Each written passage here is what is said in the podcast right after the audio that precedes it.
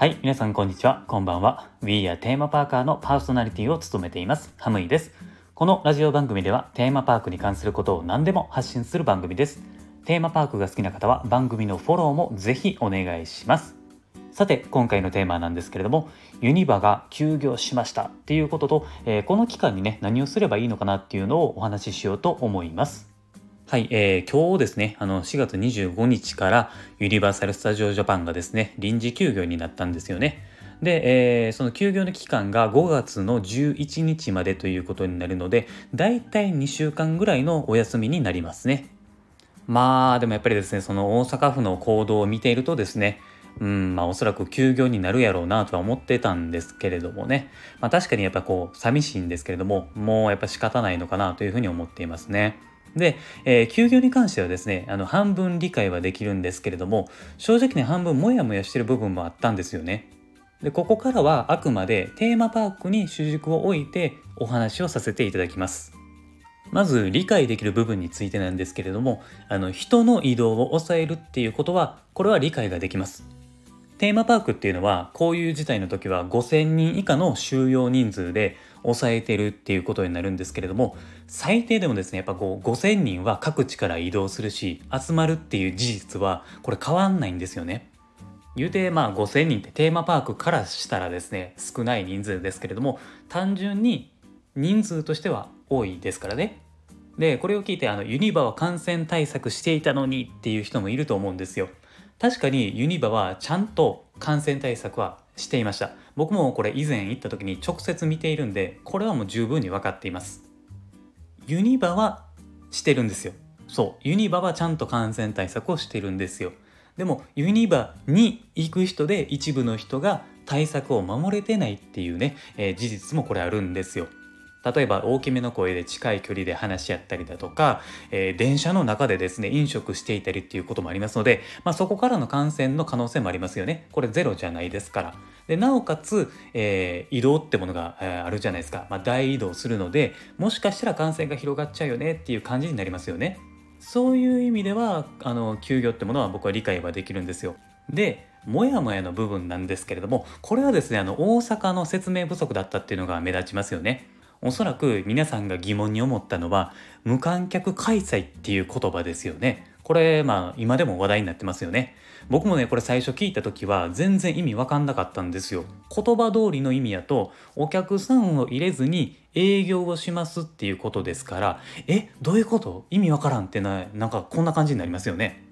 これねめちゃめちゃいやらしい言い方なんですよね。あの休業する場合は休業保証を出すって話やったじゃないですか。でも無観客で開催するっていうことは営業自体はするっていうことになるので休業をしないっていうことなんですよね。つまり休業保証出ませんよっていうことになるんですよ。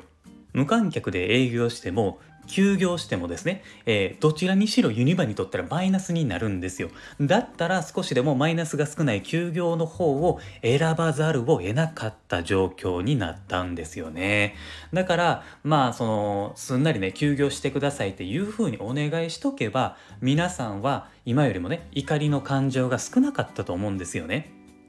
あとはね休業を伝える理由不足っていうのも目立ったかなというふうに思うんですよ。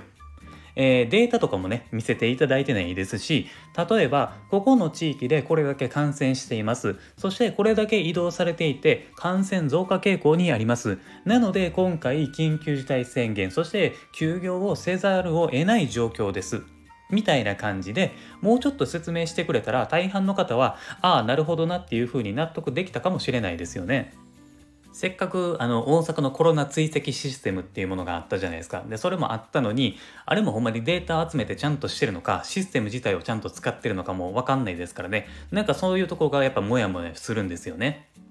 さらにですねまあ急に決めたわけですから反発心が余計に強まってしまったっていうことにもなりますよね。まあでもやっぱりもう決まってしまったことなのでもう今は何も変えれないですし仕方ないですよね、まあ、不満とかがある人はもう次からちゃんと選挙に行きましょう。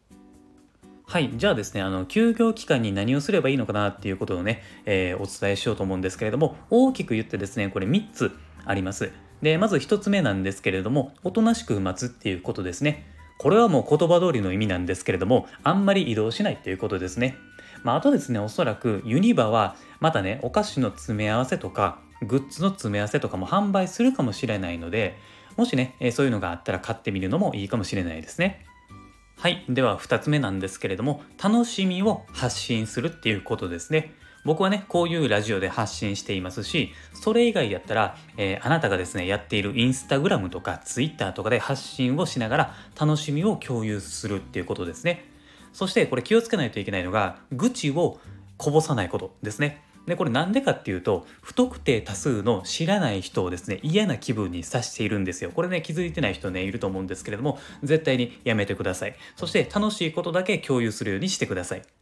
はい、えー、では最後3つ目なんですけれども、家でテーマパークの気分を楽しむっていうことですね。例えば、アトラクションとかショーに関連する映画とか、まあそういう作品を見てですね、営業再開後のために作品の知識を蓄えておくっていうことです。そんな感じもね、できますし、えー、楽しみ方っていうのはいくらでもあると思いますので、ぜひね、やってみてください。はい。ということで、今回はここまでにしたいと思います。まあ、やっぱりね、あの、緊急事態宣言がすんなり終わるのか、延長するのかはわかんないんですけれども、くれぐれも皆さんですね、あの、体調にはお気をつけください。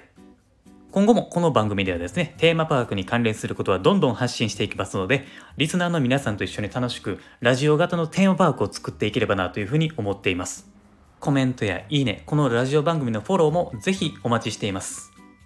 あと僕はですね、Twitter もやっていますので、そちらをフォローしていただくと配信を聞き逃し防止にもなりますので、ぜひそちらもフォローをお願いします。概要欄のところに URL を貼っていますので、こちらから遊びに来てください。では、また次回の放送でお会いしましょう。Have a good day!